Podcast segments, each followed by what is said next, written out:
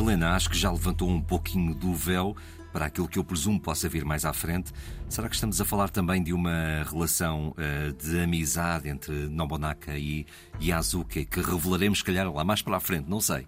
Bem, é, é muito difícil explicar o que seria a amizade numa, numa, numa respeito sim, pelo menos, numa sociedade tão hierarquizada, uhum. tão regulamentada, tão rígida.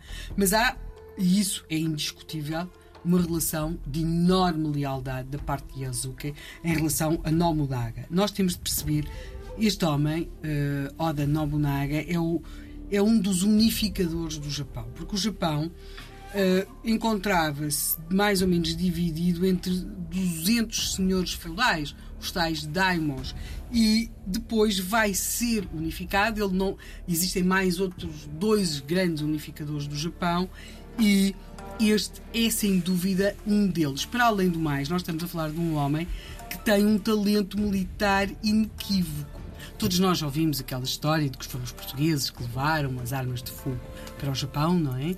Mas o primeiro homem numa guerra a usá-las no Japão, primeiro chefe militar a usar essas armas de fogo, elas foram levadas em 1543 e uh, pelos portugueses, mas elas foram usadas pelo Nobunaga mais ou menos 30 anos depois. E terá sido a primeira vez que isso aconteceu uh, num conflito no Japão. Portanto, estamos a falar de alguém que tem uma percepção da importância do progresso tecnológico.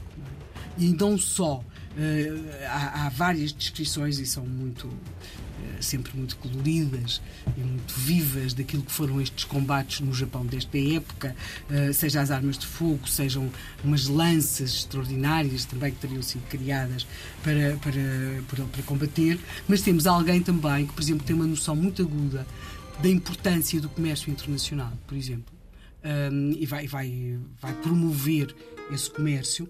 É um, ele é um homem que vai acumular uma extraordinária riqueza.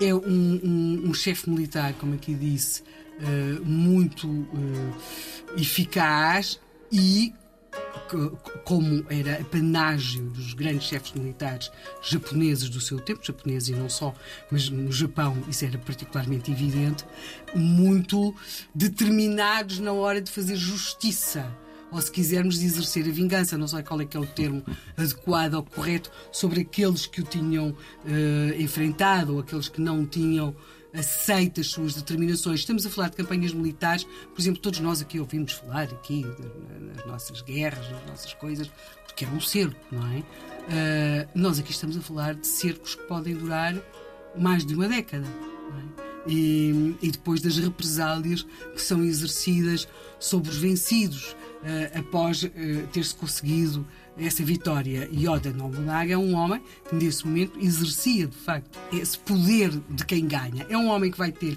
alguns enfrentamentos com o poder religioso do Japão.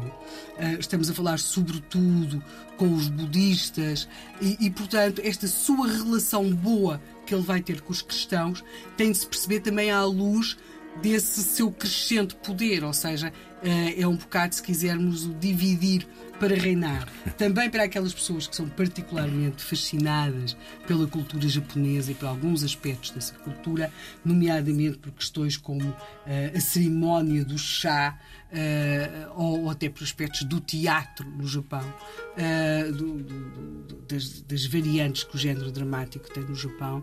Temos de perceber que, que tudo isso também implica conhecer melhor este senhor de guerra que foi Oda Nobunaga, porque tudo isso também passa muito pelo, pelo ambiente que se vivia naquilo que nós aqui descreveríamos como uma corte, que não é necessariamente o termo correto para quando se fala de tudo isto no Japão. Portanto, estamos no apogeu deste, da vida deste homem, 1581-1582. Ele é incontestavelmente um grande senhor do Japão.